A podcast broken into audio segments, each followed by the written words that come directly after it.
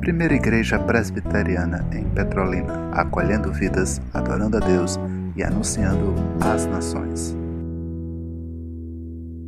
Deus, então a mesma deve ser lida é, com fé, com reverência, com alegria ao mesmo tempo. A primeira carta aos Coríntios, o capítulo 2, Paulo, historicamente falando, entrando aqui no túnel, do, no túnel do tempo, ele não está mais em Corinto, ele se encontra numa outra cidade. De lá ele escreve essa carta para a igreja porque ele tomou conhecimento. Chegou uma informação para Paulo. E a informação é que a igreja em Corinto ela estava desalinhada com os céus ela estava desalinhada com Deus e ela precisava ser alinhada novamente. Chegou ao conhecimento do apóstolo Paulo que a igreja estava com a sua espiritualidade é, enferma. Algumas enfermidades chegaram e fizeram morada lá. Não é diferente conosco. E, o bom trabalho, o trabalho de um bom médico, nós temos médicos aqui, é um trabalho também de prevenção. Como anda a nossa espiritualidade? E aí Paulo se dirige à igreja escrevendo, o apóstolo, assim: Eu, irmãos, perdão, gente, vamos retificar aqui o texto, é o capítulo 3. É porque vamos usar também o capítulo 2 como recurso. É o capítulo 3. Eu, porém, irmãos, isso é lindo, gente. Ele chama as ovelhas lá de irmãos.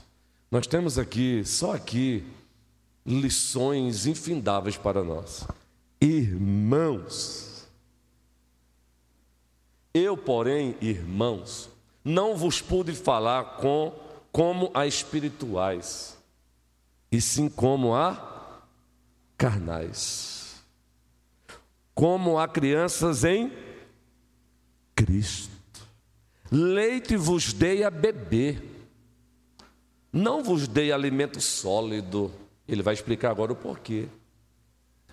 Porque ainda não podeis suportá-lo, nem ainda agora podeis, porque ainda sois carnais. Só até aqui. Agora vamos para uma carta seguinte, carta de Deus aos Gálatas, o capítulo 6. O apóstolo Paulo, como nós sabemos, ele nos oferece é, uma, uma teologia pastoral extraordinária. Ele nos ensina como tratar os problemas da igreja. Ou seja, Deus nos ensina através do apóstolo Paulo como tratar a igreja em seus diversos momentos, em suas diversas circunstâncias, Carlos. Na carta aos Gálatas, o apóstolo Paulo também está tratando da espiritualidade da igreja. Na carta aos Gálatas, carta de Deus, o capítulo 6, observem como ele inicia o capítulo 6. E tem tudo a ver com o nosso tema, a igreja e sua verdadeira espiritualidade. Por favor, participem, cooperem, peçam o microfone. Claro, só não precisa você apalpar o microfone, porque estamos ainda tendo os devidos cuidados. O diácono vai levar o microfone onde você estiver. Gálatas 6, ele também se dirige a essa igreja assim: Irmãos, notem isso. Irmãos, isso é maravilhoso. Se alguém for surpreendido em alguma falta. Agora observem: vós que sois espirituais, corrige-o com espírito de brandura e guarda-te para que não sejas também tentado. Vós que sois espirituais.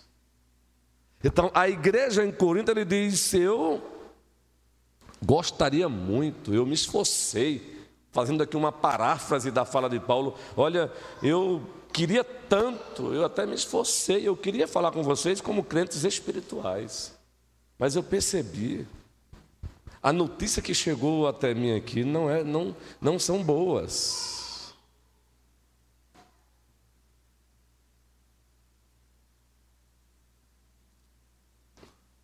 Faz parte, não se preocupe. Essa nossa sonoplastia, esses homens da sonoplastia são bênçãos de Deus. Eu esperei só para que a atenção de vocês não fosse tirada. Eles são bênçãos de Deus. Eu me esforcei tanto, eu queria tanto ter me dirigido a vocês como pessoas espirituais, mas eu estou sem, eu não consigo, porque vocês estão tendo um comportamento carnal. E aí ele vai descrever esse comportamento carnal da igreja. Ele dirige à igreja que estava na Galácia e diz: Irmãos, se alguém for surpreendido, se alguém for encontrado em falta, vós que sois espirituais, ele chama atenção. Vós que sois espirituais, corrijam Aí ele vai agora dar uma característica de uma pessoa espiritual, ou de uma igreja espiritual, de uma igreja que a sua espiritualidade está saudável. Corrija-o com característica com espírito de brandura. Já estamos até adiantando aqui o que vamos falar no próximo domingo, talvez, as características de uma espiritualidade saudável ou as características de uma verdadeira espiritualidade. E Paulo já adianta: vós que sois espirituais, corrija o faltoso com espírito de brandura. Nessa nossa introdução, e vamos passar talvez amanhã de hoje, só na introdução, já temos aí um diálogo, não é? Um diálogo. A nossa aula será sempre dialógica. Ela vai ter momentos de um, de um monólogo contínuo aí, mas vamos interromper porque vai ser assim. Um monólogo e um diálogo, um monólogo e um diálogo, uma fala dialogando com vocês. Então falem, não tenham medo não. Complementem, façam objeções, não tem problema, desde que façam com carinho, com amor, com respeito. Só existe um que é infalível e o nome dele é Jesus. Ele é infalível. E nós temos essa consciência. Nós temos essa consciência, graças a Ele. Como anda a nossa espiritualidade? Como anda a nossa espiritualidade? No que consiste a verdadeira espiritualidade? Vamos então primeiro definir, ainda que bem, vamos ser bem sucintos, mas vamos definir no que consiste a espiritualidade e no que consiste a verdadeira espiritualidade. Então vamos lá. No que consiste a espiritualidade? A espiritualidade cristã, ela consiste em, observem, o que fazemos com o que cremos. O que fazemos com o que nós cremos? O que fazemos com o que cremos? É nisso que consiste a nossa espiritualidade. Nós cremos assim. Então, o que temos feito com essa crença?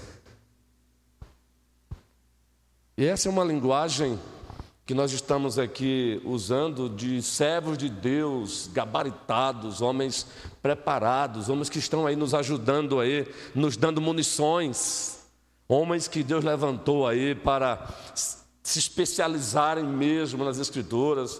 Eles deixam, escrevem livros e mais livros. Um deles é um britânico, um pastor anglicano, reformado, Alistair McGrath. Não é uma pronúncia bem aportuguesada mesmo. O inglês não é a nossa área. Louvamos a Deus por aqueles que têm e dominam. Mas esse servo do Senhor escreveu um livro sobre isso, uma introdução à espiritualidade cristã. Mas Joel Bick também ele escreveu um livro sobre espiritualidade reformada. Jonathan Edua também tem um livraço aí sobre a verdadeira espiritualidade. Mas eu gostei muito dessa definição bem, bem curta de Alistair McGrath. A verdadeira espiritualidade, a espiritualidade cristã consiste em o que fazemos com o que cremos. Ou seja, a nossa crença, ela deve determinar a nossa prática, a nossa agenda. Nós, como igreja presbiteriana, a primeira igreja presbiteriana de Petrolina, nós temos uma crença, não temos? Nós temos um corpo de doutrinas. Nós temos um depósito, Paulo chama de depósito da fé. Nós temos uma fé, não só subjetiva, que tem a ver com confiança, nós confiamos. Nós confiamos em quem? Aí entra a fé objetiva, aí entra a verdade revelada, é onde entra a doutrina apostólica. Passamos o mês de outubro, de certa forma, relembrando a nossa identidade bíblica teológica. E dissemos aqui que nós temos a nossa identidade bíblica teológica resumida nos nossos credos as nossas confissões. Por exemplo, nós temos credos antigos, os famosos credos antigos, chamados também de credos ecumênicos, não é esse ecumenismo pagão, não, onde debaixo de um mesmo guarda-chuva se encontram diversas religiões, todas dizendo que conduzem a Deus, e não é assim. Cristo é exclusivista. É só Ele, somente Ele e para sempre Ele. Eu sou o caminho, eu sou a verdade, eu sou a vida. Ninguém vem ao Pai senão por mim. Não é auxiliadora? Quase que eu sigo a dica do presbítero Adualdo. Mas eu lembrei que quando ele deu a dica, a senhora disse: não, não, não, não, não. Fica como auxiliadora mesmo. então nós temos a nossa crença. Quais são os credos ecumênicos? Não é o ecumenismo pagão, não. Mas o ecumenismo cristão, credo apostólico, esse credo não pertence à igreja romana, como muitos pensam. Por favor, o credo apostólico é um resumo da nossa fé. Não é da igreja romana, não é propriedade da igreja romana.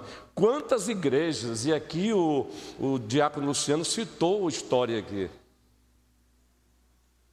Quando o, nosso, o, o pai do presbiterianismo brasileiro, Archibald Greenstein, chegou no Brasil, quem usufruía de liberdade aqui era o romanismo, a igreja romana. O protestantismo ainda estava ainda não é chegando, entrando, com a vinda de Dom João VI, fugindo lá de Napoleão, isso foi bom para o Brasil. Isso foi bom para a liberdade religiosa, não é?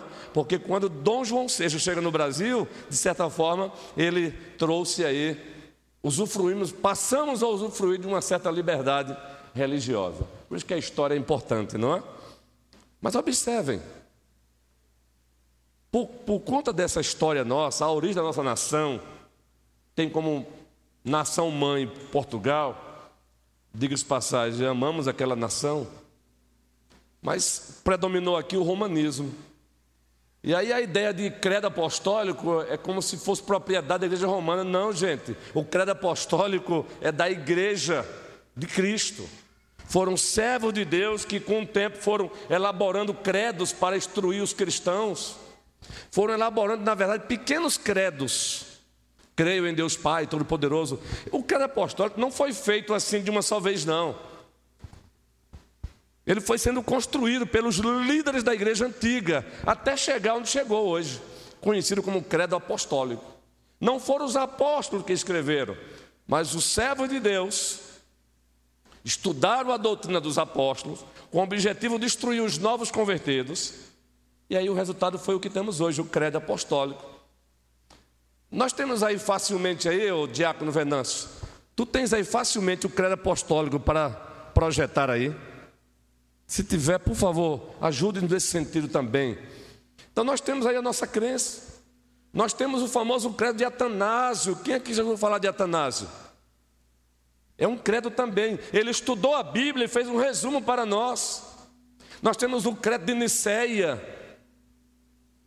Os bispos foram reunidos, estudaram as Escrituras para tratarem de determinados assuntos. Então, credo apostólico, credo de Atanásio. Pastor, o que isso tem a ver para a gente hoje? Tem tudo a ver, calma.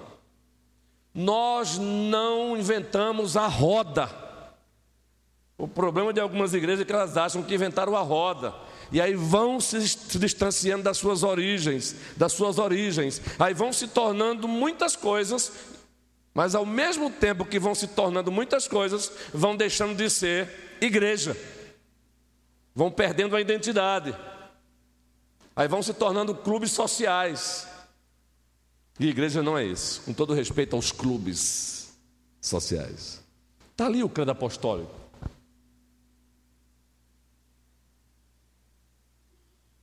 Creio em Deus Pai Todo-Poderoso. Ele vai conseguir. Está tentando melhorar ali para a gente. A espiritualidade cristã consiste em o que fazemos com o que cremos. Por isso estamos citando o credo, porque nós temos a nossa crença resumida em credos. Credos que foram elaborados com base nas Escrituras. Então, observe o credo ali. Creio em Deus Pai Todo-Poderoso, Criador dos céus e da terra. Essa primeira parte aí tem base bíblica? É claro que tem. Eles fizeram esse resumo aí. E eles prosseguem: Creio em Jesus Cristo, seu único Filho, nosso Senhor, o qual foi concebido por obra do Espírito Santo. Bíblia, é a Bíblia sendo citada. Nasceu da Virgem Maria. Ali foi um milagre do alto. Ele foi concebido no ventre de Maria sem o sêmen, sem a semente do homem padeceu sob o poder de Pôncio Pilatos. Isso é para mostrar que a nossa fé é uma fé histórica. Ela não é mito, ela não é lenda, ela não é, é tem nada a ver com a mitologia grega. Padeceu sob o poder de Pontos Pilatos, foi crucificado, morto e sepultado, ressurgiu dos mortos ao terceiro dia, subiu ao céu. Aqui é uma a fé falando sobre a ascensão de Cristo, ele subiu. Literalmente ele subiu. Lembram do livro dos Atos dos Apóstolos, o primeiro capítulo, versículo 11? Enquanto ele está subindo, dois anjos aparecem, lembram? E dizem: Varões galileus, o que vocês estão vendo aí? Vocês estão com os vossos olhos fitos aí.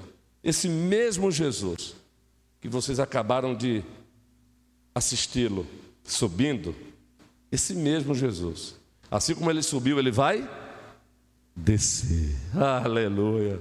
Ah, quando, quando eu falo sobre essa volta dele, eu fico, eu, meu coração bate forte. Ele vai descer.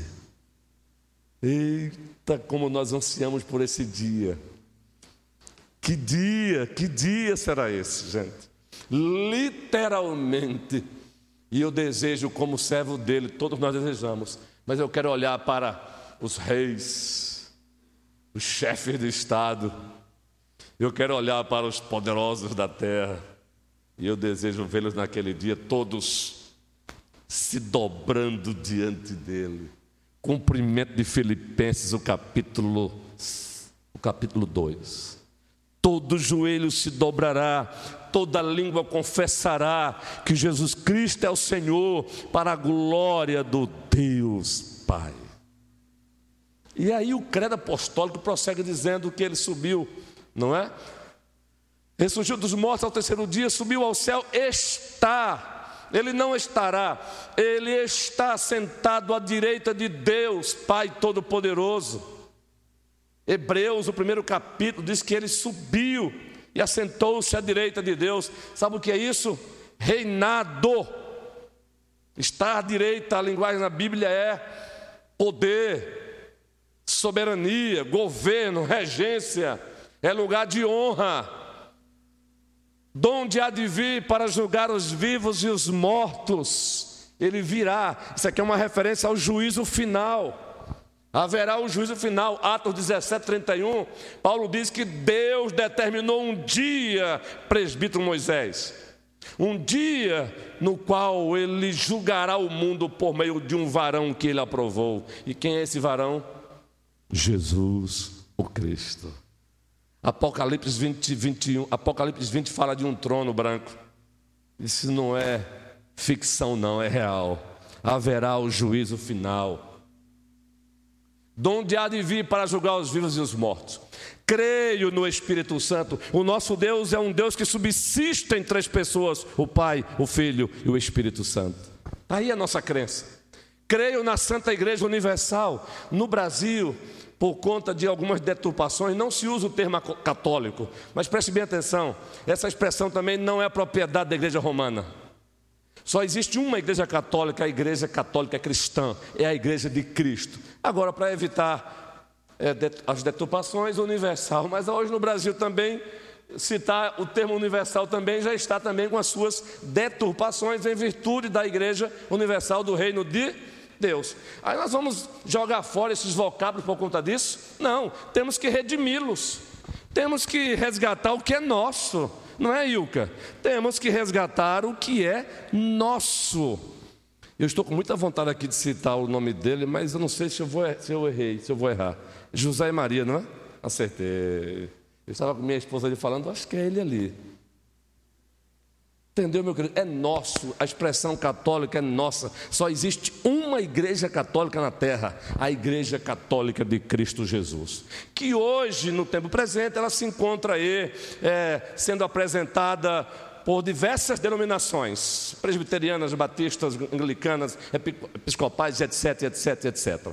Presbítero Adoal, do microfone para esse servo do Senhor que vai fazer uma boa cooperação agora, não temos nenhuma dúvida. Mas é, é bem rapidinho. O senhor falou aí em relação à igreja católica, em relação ao nome. Universal também é o nome. E se for para outro nome, mundial, piorou ainda. Pronto. Tá, aí tudo está tudo complicado. Complicadíssimo. É.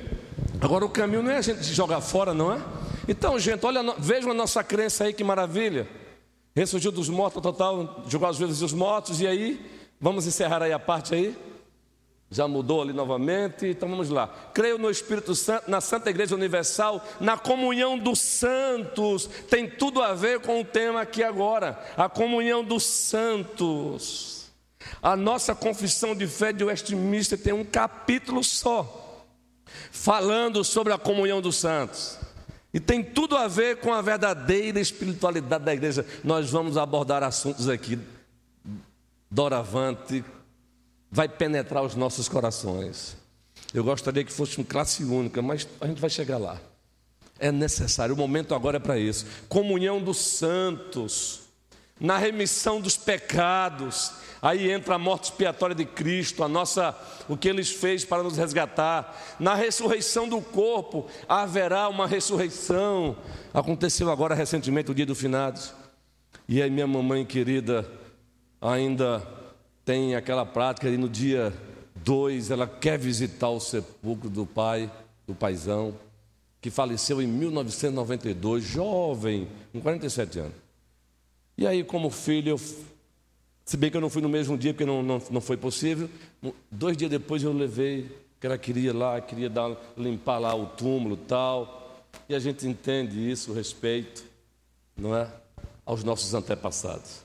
Mas enquanto eu olhava lá, ela fazendo um trabalhozinho dela, eu olhava para, lia o nome do meu pai, José Vicente Santos Souza, nascimento, falecimento. Não tenho como olhar, não tem. Eu, particularmente, não consigo olhar para uma sepultura. E não, e a minha mente e o Espírito Santo não me fazer lembrar da ressurreição. Haverá, gente, haverá uma ressurreição haverá uma ressurreição literal. É outro sonho que nós almejamos.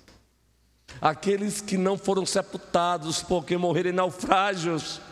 A Bíblia diz que o mar dará conta. Vocês sabiam que até aqueles que estiveram estão tendo seus corpos incinerados, não é assim? Muitos preferem hoje. Esses corpos literalmente vão voltar. Isso é para você, é, é para, permita-me essa expressão, um colega meu que faz isso, é para ficar de pé e aplaudir. aplaudir não a mim, mas ao Deus Todo-Poderoso. Eis a nossa crença. Ressurreição do corpo e cremos na vida eterna. Nós cremos que as promessas de um novo céu, de uma nova terra serão cumpridas, segundo Pedro capítulo 3. Pedro disse: "Olha, tem muitas pessoas aí escarnecendo da vossa fé. Tem muitas pessoas dizendo essa conversa aí de que ele vai voltar. Olha, meu pai já morreu, minha mãe já morreu. Meu avô já morreu, meu pai já morreu, minha mãe já morreu, e conversa, isso é conversa para boi dormir no nosso linguajar popular. Aí Pedro disse: não entrem nessa, não dê ouvido, porque nós de fato, primeiro ele diz: calma, vocês sabem que para o nosso Deus um dia é como mil anos, e mil anos é como um dia, então não entrem nessa não. Nós esperamos um novo céu de uma nova terra, onde habita a justiça. Literalmente acontecerá. Então nós temos aí um exemplo de um dos resumos da nossa fé, da nossa crença. E nós dissemos que a espiritualidade cristã, ela consiste em o que fazemos com o que cremos. Poderíamos citar, não vamos fazer isso agora não. Eu fugiria até de uma boa dinamismo aí. Poderíamos citar o credo de Nicéia, como já falamos, que foi elaborado em Nicéia. O credo de Constantinopla, o credo de Calcedônia, o credo que aconteceu em Éfeso. Existem sete credos que são reconhecidos por todas as igrejas. Aí depois veio o tempo das confissões com a reforma protestante, já citamos aqui. Então nós temos um resumo da nossa fé. Agora, o que temos feito com ela? O que temos feito com ela é a nossa espiritualidade. O que temos feito com o que cremos? É isso espiritualidade. A partir daí podemos analisar se a nossa espiritualidade é uma espiritualidade doentia ou não, a partir do que cremos e o que temos feito com o que cremos. Se a minha crença é defeituosa, eu terei também uma espiritualidade defeituosa. É o que acontece muito no Brasil hoje.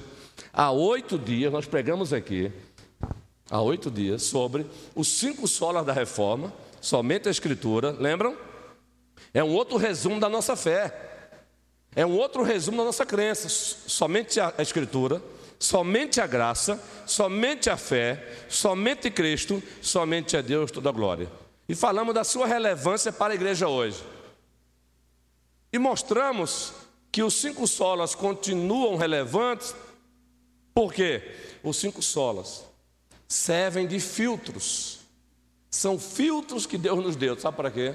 Para detectarmos aquele cristianismo do pode tudo que é uma, uma espiritualidade deficiente. Aliás, gritantemente deficiente. Eu falei agora, gritantemente deficiente. Eu baixei o microfone, eu já tenho uma voz um pouco forte, né? Gritantemente deficiente.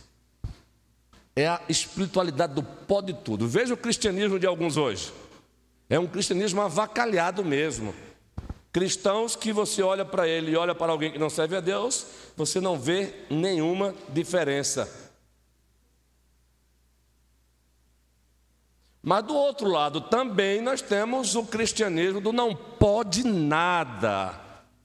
O cristianismo legalista. É um outro problemão também. Então nós temos aí várias, vários tipos de espiritualidade cristãs. Agora, veja, a crença certa vai levar a uma espiritualidade certa. Agora, eu posso ter também a crença certa, o corpo de doutrina correto, e ainda assim ter uma espiritualidade doentia. Quando? Quando eu não pratico. O que eu tenho feito com o que eu creio? É dentro dessa estrutura que vocês vão perceber a minha espiritualidade como pastor. O que eu tenho feito com o que eu creio? No dia a dia, o que eu tenho feito com o credo apostólico, que é um resumo da doutrina bíblica? No meu dia a dia, o credo apostólico tem sido relevante para o meu dia a dia? O credo de Nicéia tem sido relevante para o meu dia a dia? O credo de Constantinopla, que é um avanço do Nicéia, tem sido relevante. O credo de Calcedônia, mas vamos para as confissões. A confissão de fé de Westminster, que é um resumo também da doutrina bíblica. O catecismo maior, que é um resumo da doutrina bíblica. O breve catecismo. O que eu tenho feito com a palavra de Deus? Tiago, abra, abram a vossa Bíblia. Tiago, primeiro capítulo, versículo 22. A verdadeira, espiritualidade, a verdadeira espiritualidade cristã, ela se dá, ela se expressa na prática, na prática da palavra de Deus, na prática da doutrina apostólica, na prática das doutrinas cristãs, no viver. Tiago 1,22, o que é que diz aí, gente boa do Senhor? Toda a igreja.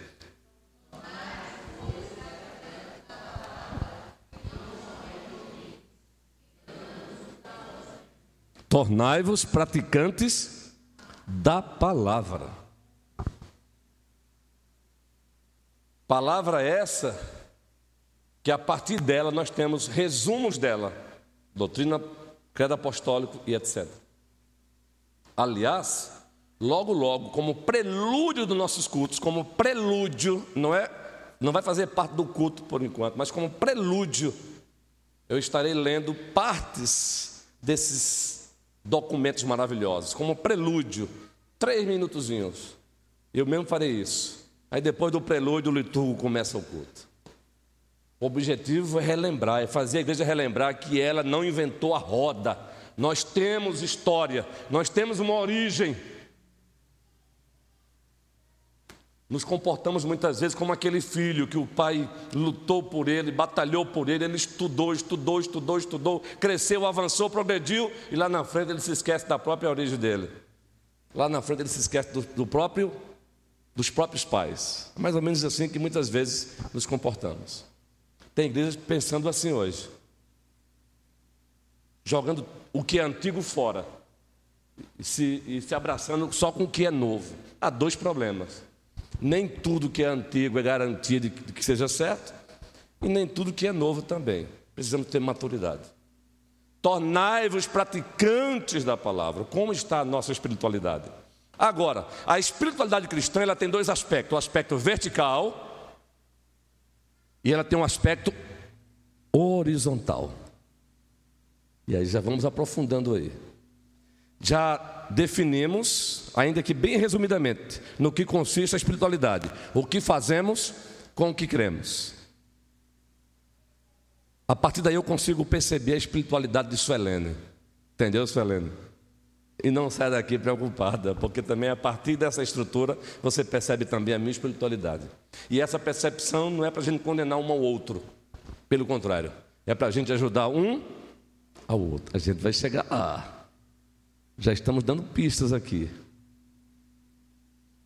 Agora, essa espiritualidade tem um aspecto vertical para o alto e ela tem um aspecto horizontal. Essa espiritualidade horizontal, ela tem um aspecto que acontece para dentro, e aqui estamos nesse aspecto agora, e ela tem um aspecto que ela se manifesta para para fora a nossa relação com aqueles que estão lá fora. A nossa espiritualidade vertical, ela é a base da nossa espiritualidade horizontal. Ou seja, a nossa relação com Deus. Daí perguntamos: como anda a nossa relação com Deus?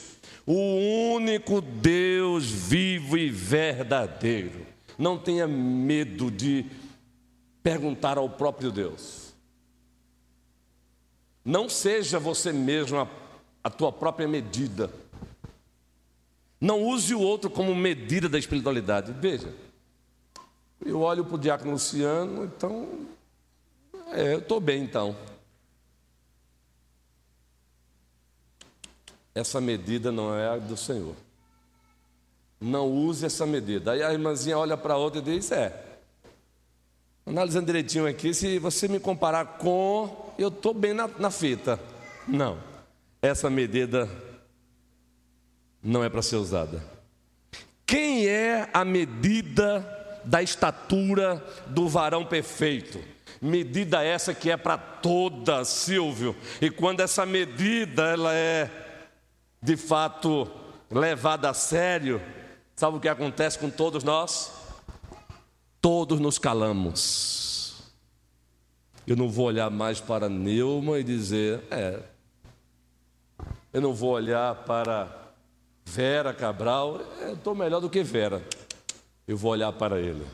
A estatura do varão perfeito, Jesus Cristo. Efésios 4, capítulo 4. Ele é a minha medida perfeita.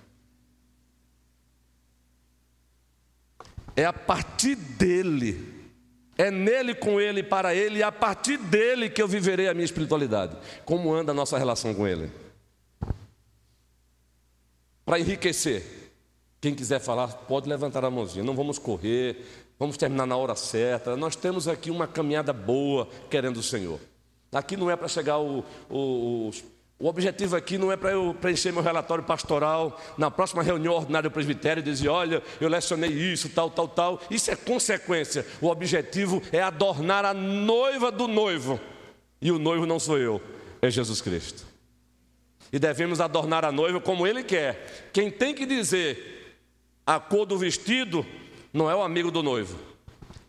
Quem tem que admirar o vestido da noiva é o noivo. É o noivo. É o noivo que tem que dizer: Eu quero essa cor. Eu quero esse brinco. Eu quero o cabelo assim. Só para ilustrar, gente, por favor.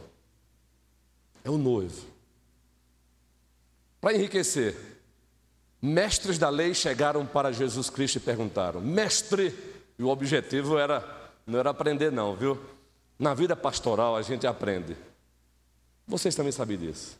A gente sabe quando a pessoa pergunta porque ela quer aprender. A gente vai aprendendo isso com o tempo, não é? E a gente sabe quando a pessoa está perguntando, porque na verdade ela só quer humilhar mesmo. Aquelas perguntas capciosas. Aquelas perguntas que o objetivo é deixar você num beco sem saída. Fizeram isso com Cristo. Pessoas se aproximaram dele e perguntaram, porque queriam de fato aprender. Outras chegaram, perguntaram porque queriam humilhá-lo, queriam deixá-lo sem queriam deixar com ensaias curtas, não é expressões popular. Qual é o maior mandamento da lei? Olha só. E ele já havia calado outros lá atrás. Qual é o maior mandamento da lei? Eles perguntaram a pessoa certa. E aí nós encontramos a espiritualidade vertical. Um resumo da nossa espiritualidade vertical. Qual foi a resposta que ele deu? Só não vou mais oferecer chocolate. só não vou mais oferecer chocolate. É brincadeirinha. Um chocolate aí, vamos lá. Ou um café com o pastor. Agora o café que vai pagar sou eu. Você escolhe o lugar, só não pode ser um preço muito elevado. Até porque um cafezinho expresso, né? R$ 4,50, beleza, eu pago. Qual foi a resposta que Cristo deu àquela turma que perguntou qual é o maior mandamento? Mateus 22 com exceção dos oficiais da igreja, por favor. Mestre, qual o maior mandamento? Não, presbítero Moisés não. a vertical. E, e ele, isso, ele entra na horizontal também, ótimo. Qual foi a, isso, beleza. Corretíssimo, homem. já entregou. o diácono Luciano já entregou. Qual foi?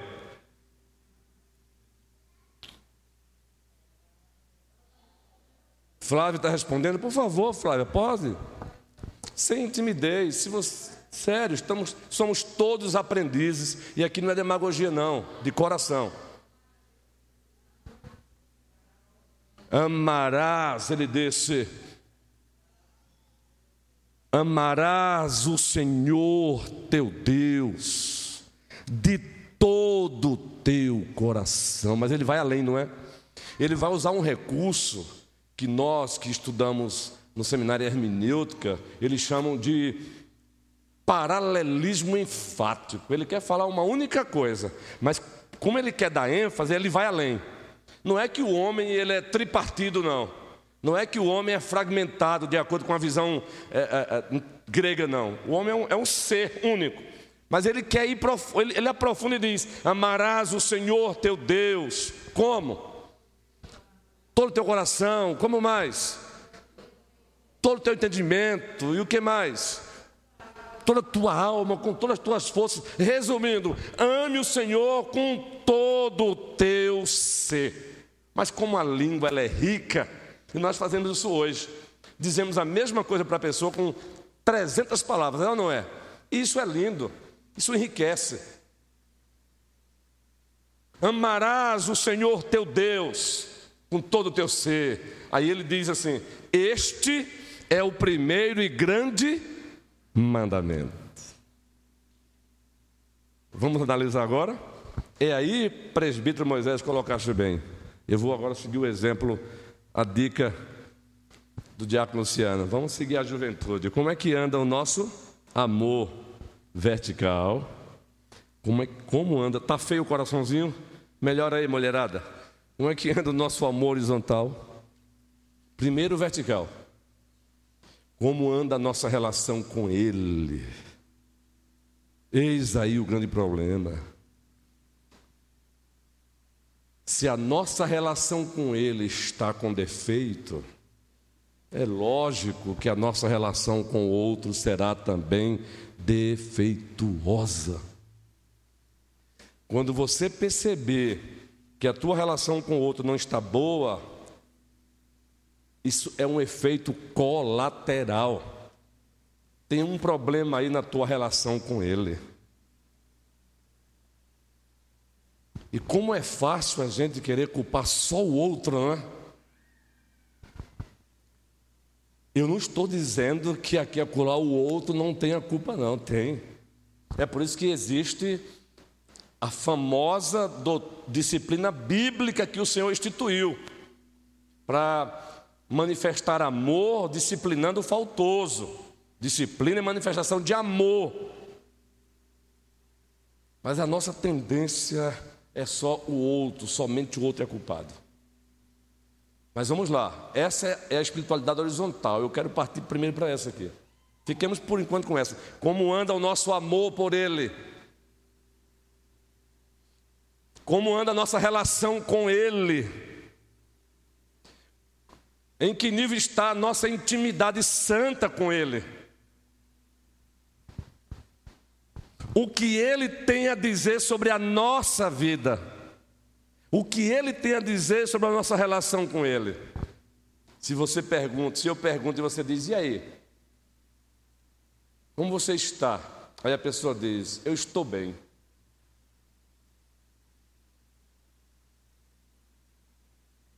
Em fórum próprio, eu intensifico a pergunta. Publicamente, a pessoa diz: Eu estou bem, eu não posso constrangê-la, Primeiro, como servo de Deus, também como pastor. Eu sei que a pessoa não está bem. Já eu mesmo tenho consciência de que com Deus ela não está bem, mas aí eu vou esperar a hora certa. Naquela visita pastoral, naquele café com o pastor, que pode desembocar no aconselhamento pastoral. Na hora certinha, eu pergunto de novo: como você está? Eu estou bem. Será? Aí eu pergunto: como está a tua relação com Deus? Aí a pessoa desmonta. Porque nós vamos criando, gente, nós vamos criando assim, é, dispositivos para a gente se esconder de Deus. E a gente vai maquiando a nossa espiritualidade. O que foi que Adão e Eva fizeram? Se esconderam. Fizeram o quê? Vestimentos de folhas, se esconderam. Aqui e acolá nós nos, nós nos encontramos assim, nos escondendo dele. Quando ele perguntou a Adão, gente, é porque Deus ele é, ele é, ele é o padrão de didática. Ele não perguntou, esfriou, não foi Moisés? É um dos bate-papos que eu vou ter com os diáconos, né? É, é, já percebi isso aí. A gente conversa sobre isso para equilibrar. Esfriou bem. Então, hora que esfria bem, o pessoal fica geladozinho aí. Eu até me lembrei que é um dos assuntos para conversarmos com os nossos maravilhosos diáconos. Vamos criando dispositivos para que a gente se esconda de Deus. Olha, vejam a didática de Cristo. O jovem rico chegou para ele e disse: Bom mestre, o que devo fazer para herdar a vida eterna? John MacArthur, naquele livro dele, O Evangelho segundo Jesus, quando vai tratar desse episódio, ele diz: Olha, esse jovem, em muitas igrejas, seria batizado no outro dia. E é verdade, não é? No outro dia já, era, já seria presbítero. E no outro dia já estava mandando em tudo, porque olha a pergunta dele: o que devo fazer para herdar a vida eterna? Eu pergunto: essa pergunta é legítima ou não? É. Mas qual foi a resposta do mestre? Primeiro ele disse: Bom mestre, o que devo fazer para herdar a vida eterna? Qual foi a resposta do mestre? Bom, só existe um que é Deus. Aí você pergunta: ora, mas ele não chamou, não foi Jesus de bom? Calma aí. Ele estava encarando Jesus apenas como um mestre, como qualquer outro. Ele não encarou Jesus como o Filho de Deus, não. Por isso ele teve que dizer: só existe um bom, só existe um perfeito, é Deus. Queres herdar a vida eterna? Aí ele agora vai para a evidência da salvação e não para a causa. E alguns também não interpretam corretamente e pensam que Cristo está pregando uma salvação pelas obras. Não. O que ele está fazendo ali agora é pegando a lei como espelho, colocando a senhora, se veja aqui. Aí ele usa a segunda tábua da lei: honra teu pai e tua mãe, não matarás e etc. e tal, tal, tal. Notem a presunção do jovem. Faça tudo isso e você herdará a vida eterna. Qual foi a resposta do jovem? Observe como muitas vezes nos encontramos fazendo isso. Presunçosos.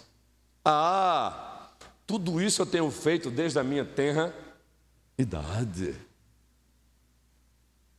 Gente, é assim que nós nos comportamos muitas vezes. A nossa espiritualidade ela não está boa ela não está boa, somos pesados na balança. Deus pesou um imperador que viveu antes de Cristo e disse: Pesado foste na balança, encontrado em falta. Belsé Sazar.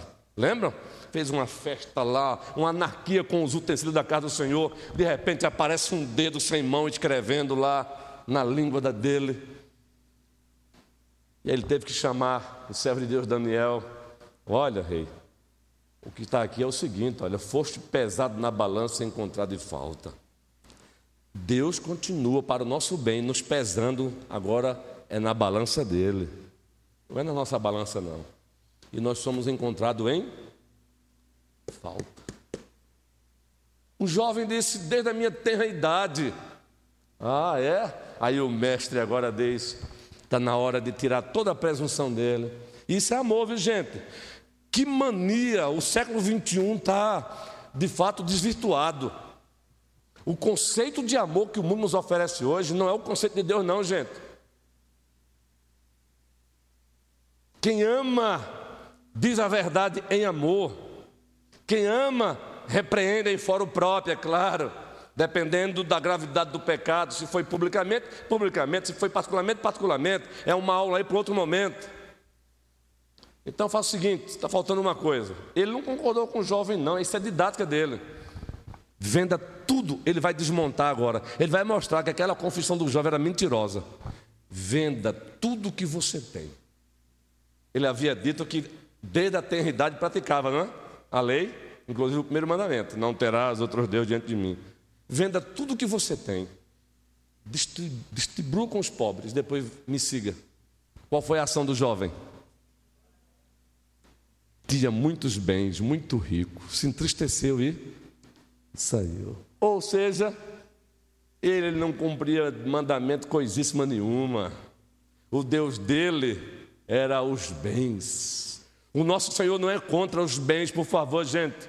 Ele é o dono de tudo, ele dá quem ele quer para cumprir os propósitos. O problema é quando nós transformamos os bens em ídolos e colocamos os bens no lugar de Deus. Esse é o problema, porque aqui lá também nós temos um probleminha aí. Cristãos têm dificuldade de, de se relacionar com um outro que tem uma condiçãozinha mais. Calma aí. O problema aqui é que os, os, o Deus dele era os bens. Ficou comprovado. Mas não é assim que nós nos comportamos? Olha, eu estou bem demais. Maravilha. Olha, eu congrego, estou dando meu dízimo. Ah, é? Aí você começa a pegar a lei de Deus e colocar. Olha aqui então. Vamos falar aqui em miúdo, em detalhes. Tem alguém na igreja com quem você não se relaciona? Olha, assim, veja bem. Tem alguém, aí você começa a entrar, olha, espera aí. Como você trata a tua esposa em casa? Olha, veja bem, assim.